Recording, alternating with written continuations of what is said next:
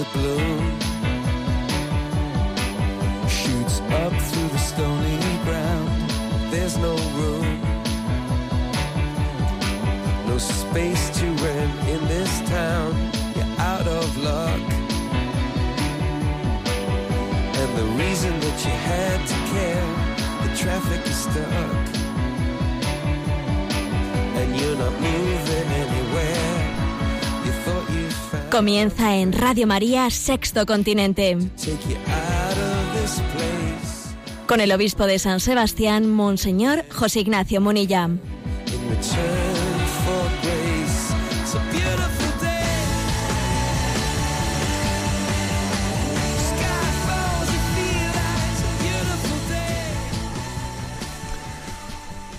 Un cordial saludo a todos los oyentes de Radio María. Un día más, con la gracia del Señor, nos disponemos a realizar este programa llamado Sexto Continente, que lunes y viernes de 8 a 9 de la mañana realizamos aquí en Radio María. Y tenemos la costumbre de comenzar con una pequeña entradilla en este programa. Y ayer yo colgaba en la red ese, esa cita de Mateo 13, 16. Dichosos vuestros ojos porque ven y vuestros oídos porque oyen una frase del Señor en la que hace referencia que hay un oír y ver que no solo es físico, que, que es espiritual. Oír la palabra de Dios, escucharla, que no, que no se desperdicie en nosotros. Y, esta, y este comentario lo compartía con todos a propósito de una de esas anécdotas de la vida pontificia, porque el Santo Padre pues ha querido recibir en la audiencia del, del miércoles pues a una niña de cinco años, acompañada por sus padres eh, norteamericanos, estadounidenses, y esta niña resulta que tiene una rara enfermedad degenerativa que en poco tiempo se va a quedar ciega y sorda. Y sus padres, pues lógicamente viven, eso- viven esa situación con mucha angustia, con mucho apuro. Y entonces, pues han tenido la ocurrencia de, de escribirle al Papa que, quisieran que su niña, antes de quedarse ciega, antes de dejar de ver y oír, pues quisieran que se quedase en su memoria con, con un encuentro con el Papa, ¿no? Que, que quedase en ella para los años en los que tenga que ser ciega y sorda. Y el Papa le, le ha recibido, ha tenido ese gesto de bendecir, eh, bendecir sus ojos, bendecir sus, sus oídos, y esa familia ha recibido ese gran consuelo, ¿no? Ese gran consuelo. Luego hicieron una, una pequeña rueda de prensa en la, que se- en la que hablaron de la consolación que habían tenido.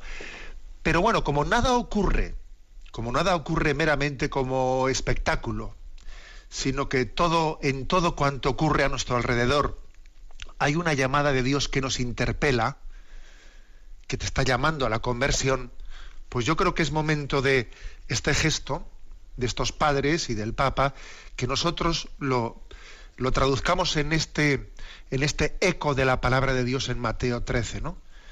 Dice, así se cumplen en ellos la profecía de Isaías, de Isaías. Oiréis con los oídos sin entender, miraréis con los ojos sin ver. Sí, aquí hay mucha gente que ve y oye con los ojos del cuerpo, pero no ve y oye con los ojos del alma. Porque está embotado el corazón de este pueblo, son duros de oído, han cerrado los ojos para no ver con los ojos, ni oír con los oídos, ni entender con el corazón, ni convertirse para que yo los, los cure. Pero bienaventurados vuestros ojos porque ven, y vuestros oídos porque oyen. Ciertamente los oídos y los ojos de esa familia, aunque tengan que llevar esa cruz de esa ceguera y de esa sordera, ven y oyen con la vista y con los oídos del alma. En verdad os digo que muchos profetas y justos desearon ver lo que vosotros veis y no lo vieron, y oír lo que oís y no lo oyeron. Que el Señor nos conceda eh, la vista del alma, que nos conceda también ese oído, ese oído fino del Espíritu Santo en nuestra alma. Así comenzamos este programa de Sexto Continente, que sabéis que es un programa que hacemos en interacción con los oyentes a través de la cuenta de Twitter arroba obispo Munilla, a través del muro de Facebook eh, que lleva el nombre personal de José Ignacio Munilla y a través de una cuenta de correo electrónico José Ignacio Munilla arroba radiomaria.es a la que suelen llegar preguntas. Hoy precisamente quisiéramos dedicar más tiempo que otras veces a la atención de las preguntas porque se nos van quedando hay muchas acumuladas. Pero antes de entrar con las preguntas, quisiera hacer una mención, una mención, un comentario sobre mm, pues un personaje también. En la vida de la Iglesia hay personajes. El Señor hace la, la historia de la Iglesia. La historia de la Iglesia la lleva adelante el Señor. Y entonces el 27 de marzo, todavía hace poquitos días, pues falleció la Madre Angélica, eh, una religiosa norteamericana que, ha sido la fundadora de la mayor cadena mundial televisiva, que es pues, mm, pues la WTN. ¿eh? Igual que Radio María, pues podríamos decir sin duda, pues que es la radio católica más extendida, y además también, digamos, de inicio o de origen eh, carismático, pues también mm, WTN es también la, televisión más extendida, católica más extendida en el mundo, y también de un origen carismático. ¿A qué me refiero carismático? Pues por un carisma concreto que el Señor dio a algunas personas, ¿no? Igual que en el caso de de Radio María, pues fue a Manuel Ferrario, pues un, un hombre, un hombre casado italiano. En el caso de, de WTN, esta televisión norteamericana, pues el Señor se sirvió de una religiosa, fíjate tú cómo son las cosas, ¿no? Una hija, hija única de unos inmigrantes italianos que habían ido a Estados Unidos, y, esta mujer, pues además tuvo, o sea, los padres, el padre de, de la Madre Angélica les abandonó, les abandonó cuando ella era muy pequeñita, ella tuvo que crecer en una familia bueno, parental, con el, con el padre habiendo abandonado a su madre, luego además cuando vino su vocación, que ya entró Clarisa, a una vocación contemplativa, pues su madre se resistió mucho, sufrió mucho porque su hija diese ese paso y ella también eh, pues tuvo que tener ese difícil equilibrio entre consolar a su madre y escuchar la llamada de Dios, bueno, pues duro, ¿no? Muy duro en su vida, ¿no? Y dio ese paso de ser eh, clarisa contemplativa y en ese proceso paradójicamente el Señor le llama a salir a, no a salir, no, a, compaginar, pues una, una rara llamada, ¿eh? rarísima llamada, pues a poner en marcha una radio, una televisión católica, perdón, al mismo tiempo que era religiosa contemplativa y comenzó a hacerlo en el sótano, en el sótano del convento ni más ni menos en el sótano del convento, sin ningún tipo de medio económico, con 200 dólares, una auténtica locura, una locura. Cuando precisamente además la, la televisión de la conferencia episcopal estadounidense, con todos los medios y con toda la fuerza, había intentado poner en marcha una televisión católica y habiendo fracasado monumentalmente, ¿no? Con todos los medios y todos los profesionales del mundo. Y va el Señor y se sirve de una religiosa tan débil y además venida al mundo en unas circunstancias tan débiles, porque fíjate tú qué debilidad de partida, ¿no? Con esa situación familiar, etcétera, se sirve de ella pues para llevar adelante, ¿no? Esta una obra como esa, ¿no? Es una constante en la, forma que Dios tiene de hacer las cosas. Por ejemplo, esto a mí también me recuerda mucho la historia de, de la Asociación Pontificia Ayuda a la Iglesia Necesitada que, conocéis, pues yo creo que todos vosotros, ¿no? Es una asociación que también tiene un inicio curioso, y es que un, monje premostratense, el padre Warenfred van Straten, eh, pues resulta que hubo allí un monje, un monje de una abadía eh, en Bélgica, que recibió una llamada del Señor después de la Segunda Guerra Mundial, oye, a poner en marcha una asociación, algo insólito, ¿no? Pues aquí algo para pasarlo por estilo, pues viene viene una religiosa contemplativa y el Señor se sirve de ella para qué y para poner en marcha una televisión católica que además los obispos estadounidenses no han podido y ahora viene ella y sin ningún medio económico sí puede. Es la historia de la salvación que se repite. ¿Eh? cuando llega el profeta y dice, a ver, ¿dónde están los hijos? Y entonces dice, no, no queda ninguno. Dice, bueno, sí, David, el pequeño que está ahí, pero bueno, eso no te lo hemos traído porque es el más pequeño. Traedme a ese, que yo a ese le voy a ungir rey, ¿no? Y en este caso no estamos hablando de ungir rey a nadie, ¿no? Sino de, de ser elegido para poder servir, ¿eh? para poder servir, porque servir es reinar y reinar es servir. Bueno, pues esa historia de la Madre Angélica es bueno recordarla en este momento, porque ella eh, cuenta, ha contado muchas anécdotas de cómo pues eso ha sido un milagro, ¿eh? ha sido un milagro llevar adelante, ¿no? Pues una cosa así. ella muchas veces ha tenido momentos en los que la televisión estaba a puntísimo, ¿no? A puntito, puntito de cerrar y de repente pues llama pues eso pues un empresario diciendo mire yo llamo para agradecer porque yo estaba pues lejos de Dios estaba eh, había perdido mi fe y mi esperanza y la esperanza de vivir y entonces gracias Señor se sirvió en una noche de que yo puse la televisión y comencé y, y bueno pues llamaba para agradecerlo y no sé si podría hacer algo no y cuenta Madre Angélica contaba Madre Angélica que ella además había cogido esa llamada telefónica por casualidad, porque era un día de fiesta, estaba sonando, sonando, sonando un teléfono. Ella coge el teléfono, este empresario llama y le cuenta y dice, pues mire, soy yo la Madre Angélica, pues mire usted, yo la, televisión la vamos a cerrar pasado mañana porque no podemos seguir manteniéndola abierta. Usted me llama y justamente pasado mañana me cuenta su historia de conversión y pasado mañana vamos a cerrar la televisión y aquel empresario salvó el cierre de televisión y luego se, esto ocurrió varias veces, ¿no? El estilo del Señor es que hagamos las cosas en debilidad, en debilidad. ¿Eh? Y muchas veces he dicho que el lema de Radio María, que tiene un estilo pues muy parecido, ¿no? O sea, es el mismo estilo el de Radio María y el de un tipo de, de de iniciativa de los católicos en las que, bueno, pues ni, ni publicidad ni profesionalidad, sino dejemos que el Espíritu suscite carismas y nos tiramos a la piscina, ¿no? Yo algunas veces en plan de broma, pero, pero creo que muy en serio, he dicho que el lema de Radio María o WTN o este tipo de iniciativas podría ser perfectamente el de San Pablo que dice, nos derriban pero no nos rematan. Pero no nos rematan. Sí, Dios quiere que hagamos las cosas así, en debilidad. ¿Y por qué? Pues porque de lo contrario se nos sube a la cabeza. De lo contrario nos sentimos fuertes, de lo contrario tendemos a hacer nuestra obra enseguida, ¿no? Entonces, permitidme, eh, para intentar hacer una memoria ¿no? de la Madre Teresa que me sirva de algunas frases suyas, ¿eh? unas frases suyas, porque, porque ella, una cosa que tenía era que tenía, eh, cuando hablaba a veces, daba flechazos, ¿no? flechazos. El Señor le, dio ese don de, no ser una mujer, digamos, ni intelectual ni nada por el estilo, pero tener intuiciones ¿no? que, hacían un bien grande ¿no? a la audiencia.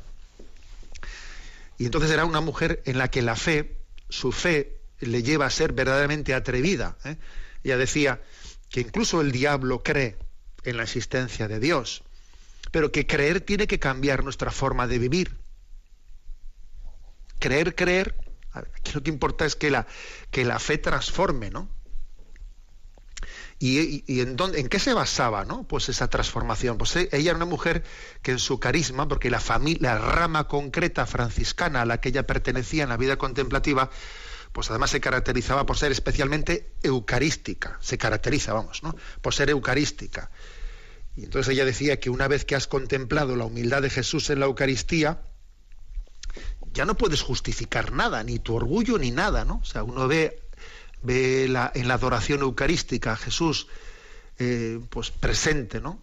Oculto en la especie humilde del pan y dice, y si yo veo esa humildad, ¿a dónde voy yo con mis miedos? ¿A dónde voy yo con mi, con mi orgullo? O sea, es la humildad de Cristo en la Eucaristía la que te vence, ¿no? La que te vence y te, y, te dice, tú tira para adelante y confía, ¿no?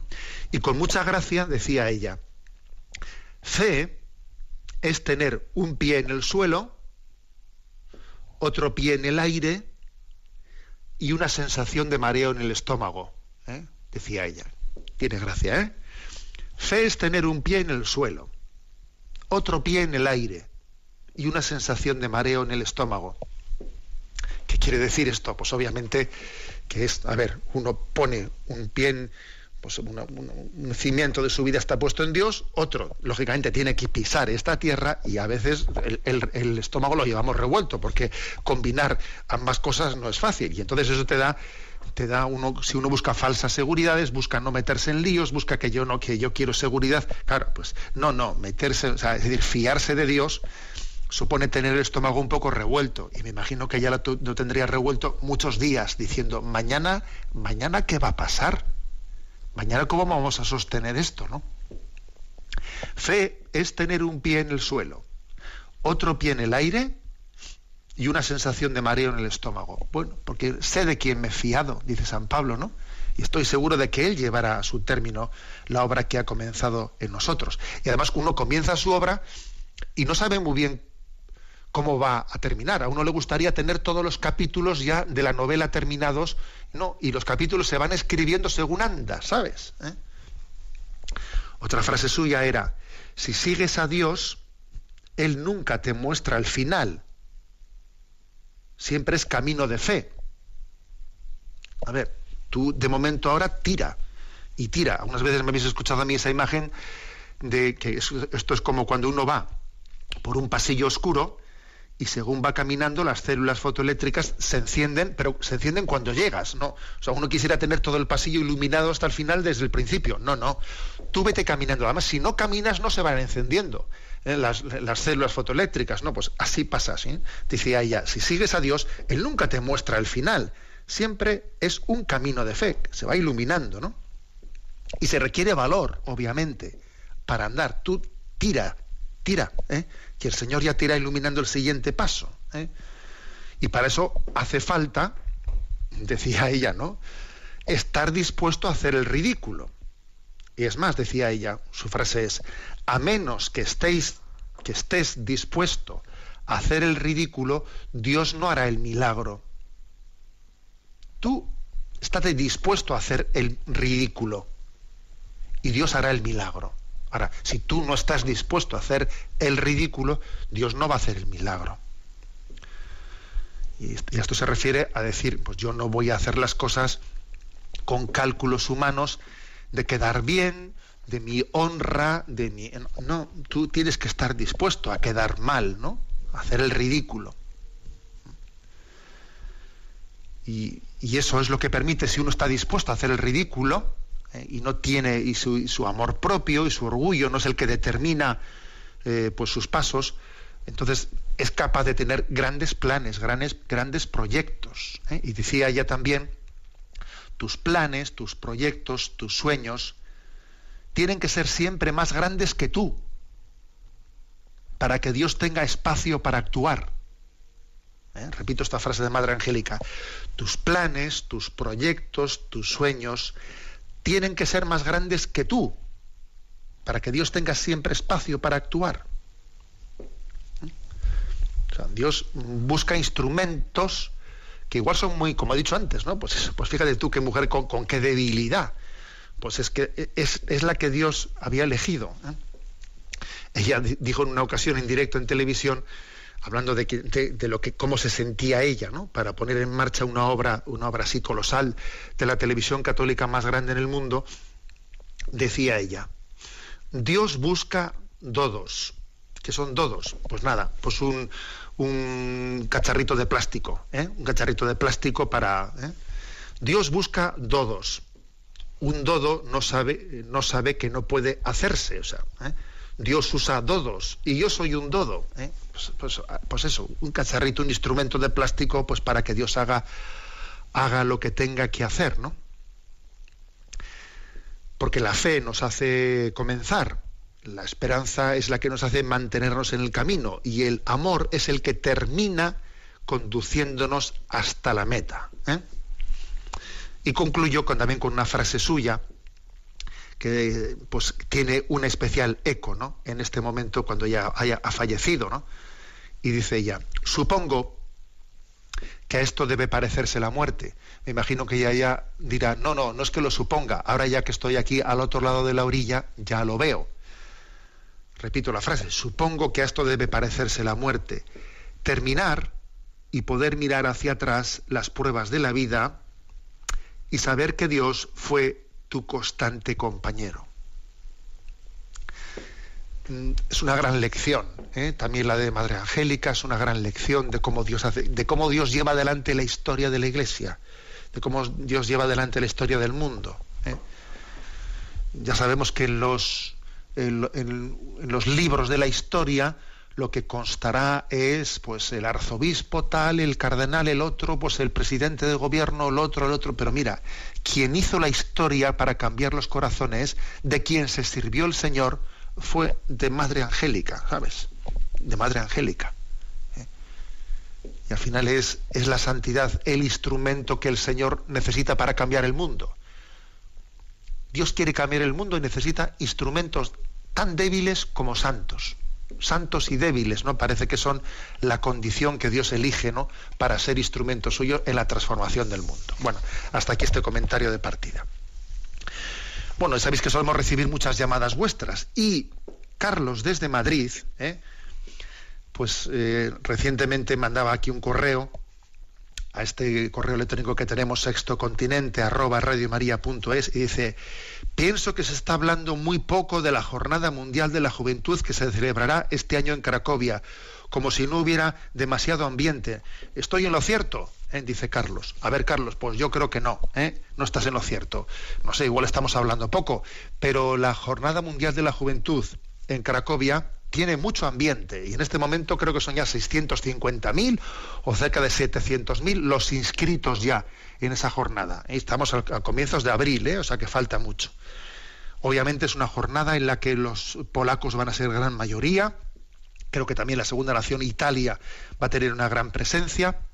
Muchas diócesis españolas nos estamos preparando ¿no? pues para poder acudir a esa Jornada Mundial de la Juventud, movimientos apostólicos y carismas. Yo creo que es una fecha que para que los jóvenes que me escuchan, que todavía no, han tomado su decisión, para que nos movamos, hay que ponerse ya en marcha, hay que, yo creo que es una, sabéis que el día del encuentro con el Papa es el 31 de julio, y, los días previos son los días del, del desarrollo del encuentro allí en Caracovia, ¿no? Bueno, pues eh, sirva este, este comentario para decirle a Carlos que no, que no, en absoluto está la cosa desactivada, está muy, muy motivada, es un gran... Pasa que claro, que vivimos tantas cosas entre manos, pero te agradecemos tu correo porque nos vas a, nos vas a dar pie a que pongamos aquí en este momento el himno, el himno de la Jornada Mundial de la Juventud eh, en castellano, eh, Bienaventurados los misericordiosos. Lo escuchamos.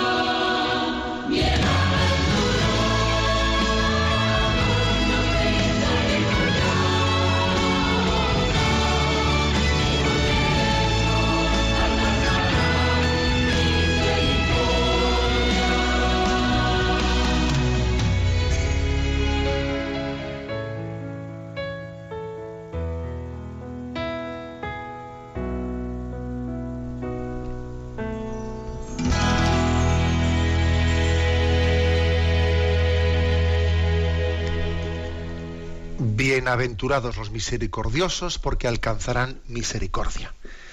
Bueno, pues decíamos al comienzo del programa que tenemos bastantes deudas pendientes con vosotros por preguntas que están acumuladas en ese correo electrónico sextocontinente arroba radiomaria.es ¿eh? y vamos a pedir desde la emisora de Madrid que nos vayan presentando pues las preguntas que tenemos eh, seleccionadas. Buenos días. Muy buenos días, monseñor. Adelante con ellas, pues. La primera es de Laura Romero, que nos dice, he leído en el periódico que Fernando Conde Torrens ha escrito un libro en el que argumenta que los evangelios tienen de históricos lo mismo que el Quijote y otras perlas por el estilo. Me gustaría que hiciera un comentario al respecto. Bueno, pues también yo lo he leído. eh, y además eh, este autor que ha publicado un libro que tiene como título Año 303, Inventan el cristianismo. Bueno, pues este autor encima pues es diocesano nuestro, es, es de Irún. ¿eh? Si es que tenemos aquí, tenemos para todo. San Sebastián no nos privamos de nada. ¿eh? Bueno, y él se presenta como un ingeniero, sus estudios son de ingeniería, pero luego dice que es investigador de filosofía y religión, investigador, ya ves tú. Y bueno, y, su, y, su, y, las afirmaciones que él ha hecho es que los cuatro evangelios pues tienen la misma historicidad que Quijote que Cervantes se inventó, que es una novela, vamos, ¿no? Y que eso de que el cristianismo pues nació con Jesucristo es nada, que el cristianismo nació cuando Constantino, ¿no? Pues al convertirse el imperio romano al cristianismo se inventó, ¿no? Se inventó la religión cristiana, etcétera, etcétera. Bueno, la verdad es que aparte de esta de este correo de Laura, pues es, verdad que he recibido unos cuantos más. ¿eh? También pues por el hecho de que también quien ha escrito este libro pues es de nuestra diócesis, he recibido varias cartas o varios correos. Por favor, señor obispo, diga algo al respecto, ¿no? Bueno, yo creo que hay que decir una cosa. Primero, seamos serios. Seamos serios. ¿eh? Aquí hay que decir un poco zapatero a tus zapatos. ¿eh? Porque, a ver, un ingeniero está preparado pues para lo que está y ha estudiado para lo que ha estudiado. ¿eh? Y de la misma forma que sería insensato que un servidor, eh, habiendo estudiado teología, eh, pues, pues pretenda escribir pues y debatir ¿eh? y debatir pues con los químicos y con los físicos sobre la teoría eh, no sé qué de la resiliencia de los materiales de no sé qué materiales diría oigan déjenos a los ingenieros y déjenos a los físicos y déjenos a los químicos no pues sí pues obviamente me, está- me estaría saliendo de mi tiesto porque creo que es muy importante que entendamos que debe que- de que cada uno tenemos un cierto límite, ¿no? Un límite en nuestra cosmovisión. Eso, eso es lo primero. ¿eh? Uno no puede pretender saber de todo. Y en segundo lugar, que la ignorancia es muy atrevida, ¿eh? muy atrevida. Decir, por ejemplo, como, como este hombre ha sostenido, ¿no? Y como la prensa se ha hecho eco, pues que la, que la historicidad de los evangelios es nula, que eso es una novela, etc. Es quedarse, hacer esa afirmación, es quedarse anclado, anclado en el pasado, porque en el fondo es sostener, quedarse con las teorías de Bullman, ¿eh? de Rudolf Bullman, que estamos hablando de que él fue el que hizo esa, eh, pues el que protagonizó eh, la búsqueda del Jesús histórico desde el escepticismo histórico, ¿no? Pero es que Bullman nació en 1884 en Alemania. Es que ya ha llovido mucho desde entonces. Es que desde entonces ha sido rebatido y contestado con una precisión científica muy grande. Es que hoy en día disponemos, ya no estoy hablando únicamente desde el punto de vista de la fe, desde el punto de vista de la fe sabemos también por fe, pues de, la inspiración de los evangelios y como inspirados por el Espíritu Santo, pues obviamente contienen verdad, ¿no? Pero es que ya no es únicamente por el argumento de la fe, es que existe desde entonces, eh, Rudolf Bullman ha sido eh, profundamente, ¿no? Muy, digamos, precisamente rebatido desde los llamados, porque se han ido descubriendo lo que se llaman criterios histórico-críticos de historicidad. O sea, hay criterios de historicidad en los que, no partiendo del punto de vista de la fe, sino partiendo de la coherencia interna de los hechos, uno percibe claramente cómo los evangelios tienen que ser históricos. De lo contrario, sería impensable que alguien hubiese inventado o relatado las cosas de esa manera. Existen criterios diversos, como el criterio de múltiple fuente, el hecho de que los evangelios escritos en lugares bien diferentes y cogiendo tradiciones bien diferentes que no han podido copiarse una a la otra, estén narrando sustancialmente los mismos hechos, pero al mismo tiempo con las divergencias propias de quien no se ha copiado, ¿me explico? Sino quien, de, qui- de quien ha contado las cosas por sí mismo, sin copiarse, como cuando un profesor dice, uy, estos dos exámenes están copiados. ¿eh? No, es que los evangelios se ven que no están copiados, pero al mismo tiempo están partiendo de unos mismos hechos. Sobre todo creo que un criterio que tiene una gran fuerza es el llamado criterio de discontinuidad, porque hay muchos pasajes evangélicos que sería impensable que los hubiesen inventado, inventado eh, cuando resulta que afirmar tal cosa no, les beneficiaba a ellos, como por ejemplo cuando ellos, cuando los pasajes evangélicos dicen cómo las mujeres del, del grupo que seguían a Jesús, como las mujeres fueron los primeros testigos de la resurrección cuando sabemos que en el mundo judaico, que era el que con el que estaban litigando en aquel momento, el mundo judaico, el mundo judío, no reconocía la veracidad del testimonio de una mujer. O sea, el testimonio de una mujer no era válido. Entonces, ¿te imaginas tú que los apóstoles, hombres, se inventen unos evangelios diciendo que las mujeres han sido los primeros testigos de la resurrección? Se están pegando una pedrada en, su propio tejado, porque están haciendo increíble eh, ante los judíos que son ante quienes tienen que presentar el evangelio. Es imposible que ellos hubiesen inventado eso, ¿no? Este criterio de discontinuidad se puede aplicar a muchísimos pasajes evangélicos, de manera que, o sea, que existen todo un cúmulo de, de criterios de historicidad, ¿no? Por tanto, este autor se ha quedado, o sea, se ha quedado eh, vamos, en los años 60. O sea, es que desde entonces eh, no, no, no, no ha continuado su investigación. Y no digamos nada en la afirmación de que el cristianismo comienza, comienza con Constantino, comienza en el siglo IV el cristianismo. ¿Así? ¿En el siglo IV? Y entonces San Irineo, obispo de León, del siglo II, San Irineo de qué iglesia era? Y San Ignacio de Antioquía, y, y etcétera, etcétera. O sea, a ver, es que no hagamos el ridículo, por favor. Lo que pasa es que es cierto, pues de claro, eh, pues el, efecto mediático puede, puede conllevar pues que una afirmación desde el punto de vista científico absurda, eh, absurda, pues tenga un eco y pueda turbar corazones, pueda turbar corazones, ¿no? Pero yo creo que la principal respuesta que hay que darle a este señor es zapatero a tus zapatos. ¿Eh? Que, creo que no será prudente pues que, que un obispo pues escriba, como he dicho antes, eh, que polemice con los, eh, con los ingenieros sobre la resiliencia de los materiales, eh, no sé qué materiales de la construcción. Bueno, pues es que por la misma regla de tres vamos a ser un poquito humildes y vamos a intentar cada uno estarnos en nuestro sitio, ¿no? Bueno, cada uno en su sitio y Dios en el de todos. Creo que sería el consejo que yo daría. Adelante con la siguiente pregunta. Es de Casilda desde Toledo y dice, soy seguidora de sus charlas, ejercicios, etcétera, y observo que con frecuencia insiste usted en la dirección espiritual. Creo que en mi vida he cometido el error de desperdiciar algunas ocasiones que he tenido de dirigirme con algunos sacerdotes a los que considero muy santos. Uno fue el caso del difunto Pablo Domínguez. Y ahora, viendo su insistencia en que tengamos un acompañante espiritual, me atrevo a preguntarle por unas claves para encontrarlo o elegirlo. Bueno, vamos a ver. Sí, es cierto que yo soy muy machacón con eso, ¿eh? la importancia de que nos dejemos acompañar ¿eh? espiritualmente. Eh, una- algunas claves.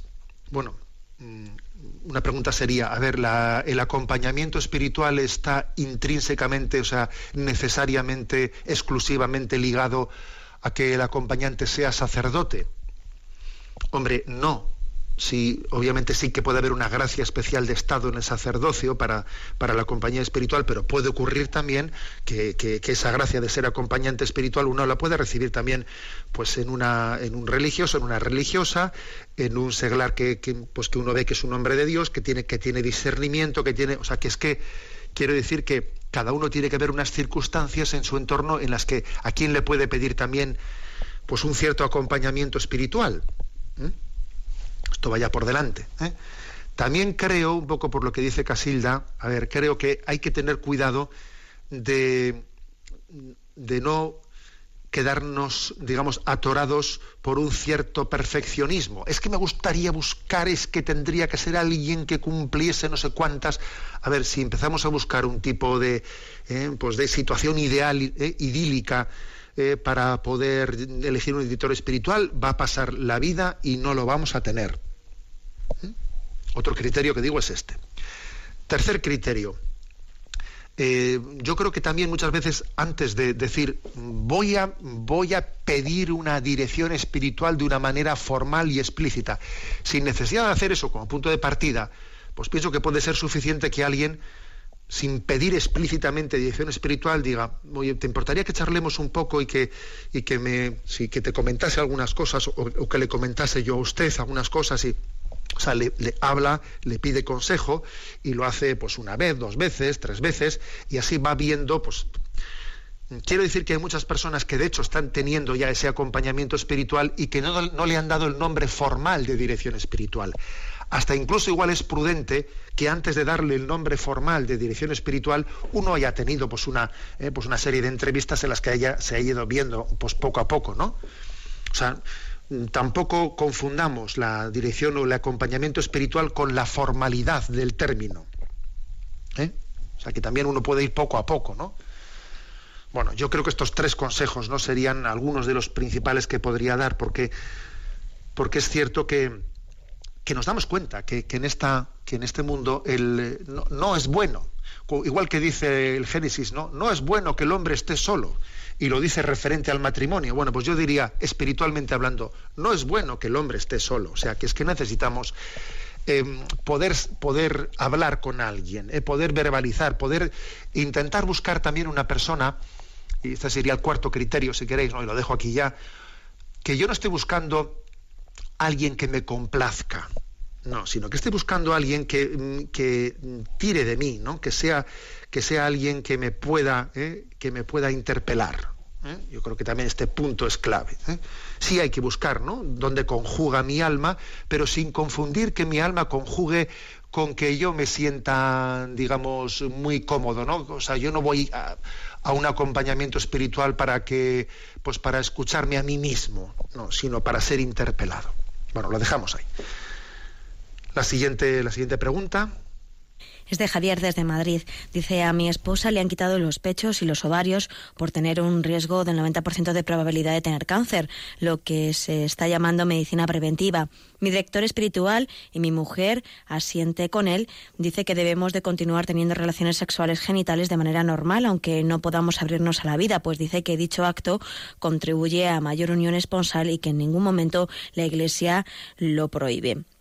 Yo aquí disiento de manera rotunda, pues creo que esta afirmación, que el acto conyugal nos une esponsalmente, tiene su razón siempre y cu- cuando forme parte de esa apertura a la vida. Este momento ha finalizado y pienso que el Señor quiere que nos abramos a otra realidad. La Iglesia es clara en cuanto a la fecundidad, es clara en cuanto a la infertilidad, pero en cuanto a la amputación de los genitales por enfermedad o por prevención no dice nada. Me gustaría que me aclarara dicho dilema. Muchas gracias de antemano, Monseñor. Bueno, este tipo de, consultas que hacemos, pues que obviamente quitamos los nombres porque son así delicadas y personales, también yo creo que sirven pues para crear criterio ¿eh? en, el conjunto de, lo- de los oyentes. Obviamente, Javier, a ver, eh, tu director espiritual tiene razón, ¿eh? tiene, tiene razón. Es decir, la, eh, la entrega sexual de un matrimonio no tiene eh, sentido exclusivamente mientras que exista el tiempo de fertilidad y fecundidad. La entrega sexual también tiene sentido cuando pues existe una infertilidad o, ha terminado el periodo de fecundidad en la, en la vida de- del matrimonio. ¿eh? De lo contrario, fíjate, pues digamos que las relaciones sexuales no tendrían sentido pues en, una, en un matrimonio que, que tuviese esterilidad. Porque digamos que la expresión sexual tiene una doble finalidad, ¿no?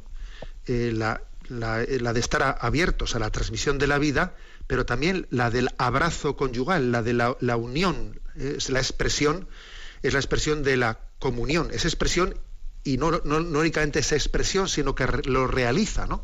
La entrega sexual también ayuda a la comunión, ¿eh? esa expresión del amor de Dios sembrado, sembrado en el matrimonio. Eh, la norma moral de la Iglesia lo que recuerda, lo que recuerda es que es ilícito separar artificialmente esas dos finalidades. El que alguien artificialmente, ¿no? pretenda separar, ¿no? Pues la finalidad procreativa de la finalidad unitiva, pues mediante la anticoncepción, etcétera, ¿no? Cuando uno artificialmente quiere separar lo que Dios en la naturaleza ha puesto unido, eso, ¿eh? eso conlleva pues una inmoralidad. Por eso los métodos naturales de la regulación de la natalidad no son inmorales, porque es la- Dios mismo la naturaleza el que ha dispuesto que la naturaleza no siempre sea fértil, sino que también tenga periodos de fecundidad e infecundidad. Por lo tanto, yo creo que Javier, la respuesta a tu pregunta eh, es clara. Es decir, eh, vosotros debéis de continuar, ¿no? Expresándose el amor y sin pensar tú que por el hecho de que, eh, de que a tu esposa pues, hay- les hay- le haya sido estirpada pues, pues los ovarios, etcétera, en ese momento deja de tener sentido la entrega sexual. No, eso, eso es incorrecto. Y en cuanto a la medicina preventiva, bueno, es decir, obviamente eh, existe una proporcionalidad, ¿no? El hecho de que exista, exista un cálculo de riesgo, por ejemplo, pues, pues, la esposa tiene un 90% de probabilidades de tener cáncer, de desarrollar el cáncer. Es proporcional una extirpación de, de los órganos eh, pues, mm, determinados por el hecho de que eh, exista ese 90% de probabilidades de tener cáncer, pues obviamente sí hay una proporcionalidad. ¿eh? Sería más difícil pues, tomar una decisión moral pues, cuando, el tanto por ciento es de otro calibre. de otro calibre, pero cuando es del 90% parece que la proporcionalidad es, es bastante, ¿no? bastante clara. Bueno, damos paso al siguiente. A la siguiente pregunta. Sol María Teresa pregunta, ¿cómo interpretar estos signos que subrayo en el texto que despertaron la fe de Pedro y Juan? Los dos corrían juntos, pero el otro discípulo corría más que Pedro. Se adelantó y llegó primero al sepulcro, e inclinándose vio los lienzos tendidos, pero no entró. Llegó también Simón Pedro detrás de él y entró en el sepulcro. Vio los lienzos tendidos y el sudario con que le habían cubierto la cabeza, no con los lienzos, sino enrollado en un sitio aparte. Bueno, eh, claro, lo que dice el, eh, la, oyente, eh, ¿por qué este texto, por qué este texto, digamos, impacta tanto a San Juan? ¿Por qué cuando mm, entran en el sepulcro primero Pedro y luego Juan y vieron los lienzos de esa manera colocados? Entonces, entonces vio y creyó. Y entonces entró, vio y creyó. ¿Por qué Juan le da tanta importancia ¿no? a estos signos con los que se encuentra? Bueno, pues hay biblistas de gran prestigio como de la Poterí, eh, Lorentín y otros muchos, que hacen notar que en este, en este texto, en ese texto, claro, la- las traducciones siempre a, los idiomas mm, suelen simplificar mucho, ¿no? Cuando dice que se adelantó, entró en el sepulcro, vio los lienzos tendidos. ¿A qué se refiere con los lienzos tendidos? eh? Eh, el término griego que se, se utiliza es keimana. Vio los, los, los lienzos tendidos, dice keimana como aplanados, tendidos, alisados. ¿no? Hay que tener en cuenta que esta misma palabra, keimana, en griego, expresa la disminución de la inflamación de una parte del cuerpo cuando uno, por ejemplo, uno ha recibido un picotazo de abeja y luego se hincha y luego de nuevo va volviendo poco a poco a su ser, ¿no? Bueno, ese es el término, ese es el verbo que se utiliza de keimana, como desinflarse, ¿no? Deshincharse, ¿no? Pues bien, ¿no? Aplicado esto al texto bíblico, tenía que interpretarse en el sentido de que las vendas y la sábana en las que estuvieron, eh, que estuvieron abultadas por haber contenido el cadáver de Cristo, ellos las encontraron deshinchadas, pero sin estar, sin que sin las vendas, sin, sin que estuviesen recogidas, ¿no? O sea, es decir, como que el cuerpo había, había, el, cuerpo resucitado de Cristo había eh, salido de esas vendas sin haberse retirado, ¿no? no estaban desdobladas, como si hubiese ocurrido el caso de que hubiesen robado el cadáver, ¿no? Estaban desinfladas. Y ellos lo vieron como unas huellas visibles de la resurrección. Por sí mismas no- no son una prueba, obviamente, por sí mismas no son una prueba, pero debieron de tener una gran fuerza en San Juan, porque en él desencadenaron la fe, ¿no? Él ya estaba tocado, ¿eh? estaba tocado, y entonces dice, entró en el sepulcro, vio y creyó. ¿eh? O sea, es, es como la, digamos, ya estaba Juan tocado y entonces este signo, este signo que por sí solo, obviamente, pues no, no demuestra, porque alguien podría haber hecho, hay un, un efecto, pero, pero él lo vio como que aquí Dios me ha dado el último signo, entonces entró al sepulcro, vio y creyó. Bueno, vamos a tener un segundo momento de descanso musical antes de continuar con las, con las, con las preguntas y escuchamos esta canción de Madre Glenda, Tú sabes que te amo. Tú no quieres, Señor, que espera ser santa para amarte. Por eso, así como soy, así como estoy, te digo, tú lo sabes todo, Dios mío, tú sabes que te amo.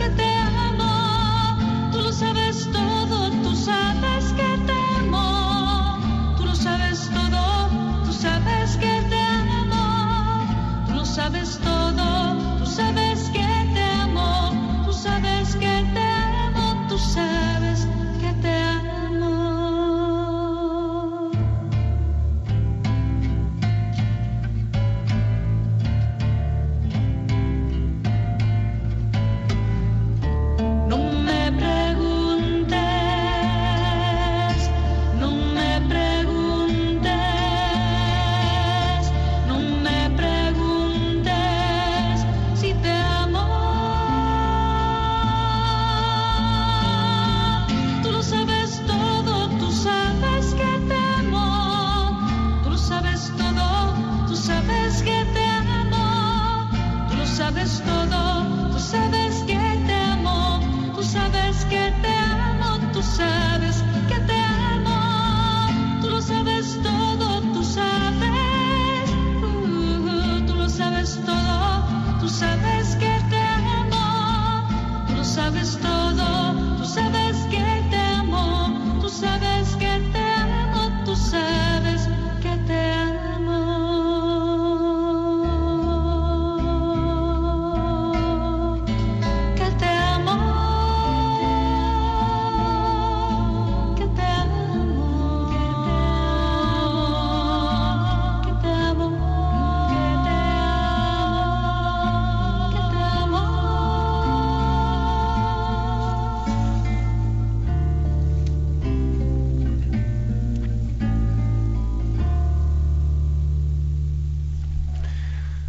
Sabes todo, tú sabes que te amo. Este encuentro de Jesús resucitado con Pedro al que le pregunta por, por su amor.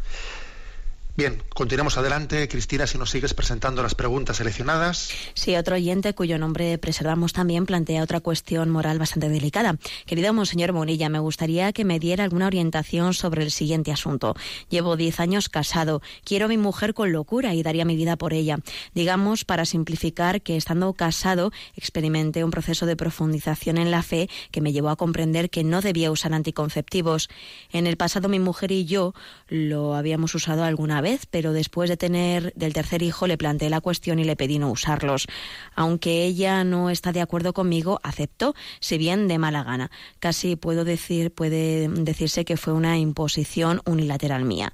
Yo así he tranquilizado mi conciencia, pero lo cierto es que el matrimonio se ha ido resintiendo. Aunque nos queremos, existe un cierto resquemor por este asunto y hace mucho tiempo que no mantenemos relaciones sexuales, no por falta de ganas o de amor entre nosotros, sino porque ella tiene pánico a nuevo embarazo y no confía del todo en los métodos naturales. Está claro que tenemos opiniones diferentes al respecto y eso no se va a solucionar, al menos a corto plazo. Me duele verla sufrir por todo este asunto, pero no puedo ceder. ¿Qué me aconseja? Bueno, pues es una consulta moral difícil, ¿eh? complicada, la que plantea el oyente. Que quizás la tentación, pues para un consejero espiritual, podría ser la tentación típica en un caso así, ¿no? A ver, pues hay un conflicto, hay un conflicto, digamos, de valores entre el valor eh, objetivo de, pues de, de- la norma moral que habla cl- claramente de la inmoralidad de la, eh, de la anticoncepción y por otra parte está el valor subjetivo del bien, también, bueno, el valor subjetivo que es objetivo también, ¿no? El valor de, del bien de la unión del matrimonio que tiene por la entrega sexual y dado que, que una de las partes tiene pánico, pues entonces, bueno, pues eh, optemos por uno de los dos, ¿no? Por uno de los dos cuál es el bien mayor y entonces, bueno, pues eh, digamos que es un bien mayor este en detrimento del otro. Creo que la tentación para aconsejar este caso sería por hablar de un conflicto de intereses y entonces eh, romper por uno de los dos lados. Y eso sería un error. Sería un error. Sería un consejo fácil, ¿no? En el que parece que no entra la confianza en el Espíritu Santo. ¿Mm? No entra la confianza del Espíritu Santo, es capaz de, eh, es capaz de, darnos la gracia, obviamente, ¿no? Para, para superar situaciones eh, contradictorias, ambivalentes, sufrientes como esta, ¿no? O sea, que yo creo que la, que la solución es decir, pues opta por una cosa, opta por la otra. No. Eh, ahí tiene que haber pues un trabajo grande de conversión en el que, en el que de alguna manera pues ese deterioro que está teniendo lugar dice él no pues en el seno del matrimonio pues uno ponga un plus de su parte para que ese deterioro para darle tiempo no a su esposa darle tiempo un plus muy grande de entrega porque la comunión del matrimonio no solamente se hace se- está basada en la entrega sexual la comunión del matrimonio está basada en otras muchas más cosas. Luego el deterioro en la relación de un matrimonio porque, porque un tema no esté, no vaya bien, uno tiene que intentar, ¿no? Pues que el resto de las cosas compensen eso que no va bien. O sea, entregarme más en otros aspectos, entregarme más en otros. O sea, igual uno tiene que reconvertirse para que su esposa vea, su esposa vea que su deseo de amor y de entrega pasa por lo sencillo, por lo concreto, por la entrega, por reenamorarse de ella, por. O sea, no decir como aquí hay un problema, pues ya todo queda tocado. No, hay muchos lugares, muchos terrenos en los que podemos eh, profundizar más, ¿no? Pues en, la, en el reenamoramiento y en poner bases firmes a ese matrimonio. Habrá que darle tiempo, ¿no? Tiempo a la esposa, porque obviamente no se podrá, ¿eh? no se podrá imponerle, pero también tampoco es, tampoco es correcto que la, que la esposa le imponga, le imponga al marido pues la, la utilización de algo que él sabe que es, que es inmoral. O sea, es que no, no, será, no será correcto tampoco lo contrario. O sea, yo creo que esta aparente, contra, esta aparente contradicción sin solución tiene que ser vencida por conversión, por conversión. Y la conversión quiere decir que yo eh, muestre con mi vida que la confianza en Dios eh, lo vence todo, vence nuestros miedos, vence nuestras cosas, pero, pero de, alguna manera reconquistar un corazón que está un poco, pues eso, alejado por miedos y por cosas, supone una llamada a la conversión muy grande ¿eh? en esa persona. rezamos por vosotros. Aunque sea brevemente, vamos a dar paso a la última de las consultas. Sí, es de María Nieves y dice, una niña de 10 años que ha hecho la primera comunión y le gustan mucho los programas de ciencia que transmiten por, por la televisión segunda, le preguntaba, entonces, ¿qué es verdad? ¿Lo que dice la teoría de la evolución, lo que dice la Biblia sobre la creación del mundo? Le comentó a su padre y él me dice, es verdad, ¿de dónde venimos? ¿De Adán mm, y Eva o del mono? Estoy queriendo prepararle unas preguntas y respuestas sencillas sobre cómo responder al niño. Igual usted podría ayudarme. Bueno, vamos a ver. Esto necesitaría bastante más tiempo, pero aunque sea me tiro a la, eh, a la piscina así brevemente. Eh, yo creo que a la hora de explicarle a un niño cómo conjugar eh, pues la visión bíblica del origen del mundo, de eh, Adán y Eva, etcétera, y la visión científica, científica del origen del mundo a partir del Big Bang, de, una explosión primera, etcétera, y de una evolución posterior, yo creo que un, un elemento que le puede ayudar mucho al niño es decir, a ver, fíjate, que nos fijemos como aunque la Sagrada, o sea, la Sagrada Escritura tiene un lenguaje que es muy simbólico y decir que, decir que el hombre proviene del mono en sí mismo es una afirmación reduccionista e incorrecta. Hay que decir que el hombre proviene, proviene de Dios y Dios también se ha podido servir, ¿eh? servir de que el cuerpo del hombre provenga, ¿eh? provenga de la evolución de los animales. Luego, digamos, en el hombre hay un doble origen, un doble origen. El cuerpo, Dios se ha podido servir ¿eh? para el cuerpo de la evolución de las especies para que ese cuerpo sea, eh, sea el lugar adecuado en el que Dios haya creado al hombre, en el que Dios haya infundido el alma, infundido el alma y llevado la creación de Adán y Eva. ¿Eh? O sea que yo creo que hay que para que, además es que no es únicamente una explicación para niños, a ver, es una explicación para niños y para mayores. Los niños suelen tener muy claro, porque en los dibujos animados, a veces eh, cuando esos dibujos animados de gatitos, etcétera, cuando un gatito muere, pues se suele, a los niños se les suele ver cómo se separa el alma del cuerpo del gatito. Bueno, pues el niño tiene claro que eh, que, antropológicamente hay dos principios, ¿no? El cuerpo y el alma. Y hay que entender que una cosa es el origen del cuerpo y otra cosa es el origen del alma. El origen del alma está directamente en Dios, ¿no? Bueno, pienso que este sería uno de los elementos que habría que tener en cuenta a la hora de la explicación a esa niña de 10 años de, la conjugación de la, de la visión religiosa y de la visión científica. Tenemos el tiempo cumplido. Permitidme que anuncie brevemente una cosa, y es que hoy, Dios mediante, eh, pues se publicará eh, Amoris Leticia, que es la exhortación apostólica, de posinodal del sínodo de la familia. Y entonces, lunes, próximos lunes, martes y miércoles, de 8 a 9 de la mañana, aquí en Radio María, un servidor eh, pues conducirá un programa en el que estarán con nosotros eh, don Mario Iceta, obispo de Bilbao, miembro de la subcomisión de familia, y don Carlos Escribano, obispo de Teruel, que también es miembro de la subcomisión de la familia de la Conferencia Episcopal Española, y entre los tres esperamos poder comentaros en tres días, lunes, martes y miércoles de 8 a 9 de la mañana, 11, 12 y 13 ¿eh? de este mes de abril, podemos comentar, pues eh, desarrollar en la explicación de, de esta exhortación apostólica. La bendición de Dios Todopoderoso, Padre, Hijo y Espíritu Santo descienda sobre vosotros. Alabado sea Jesucristo.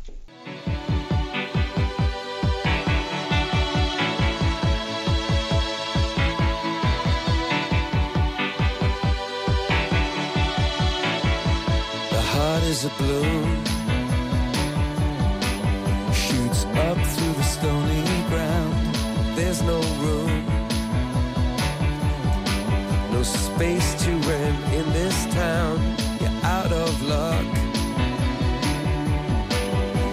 the reason that you had to care, the traffic is stuck. And you're not moving anywhere. You thought you found a friend. Han escuchado en Radio María Sexto Continente, un programa dirigido por el obispo de San Sebastián, Monseñor José Ignacio Monilla.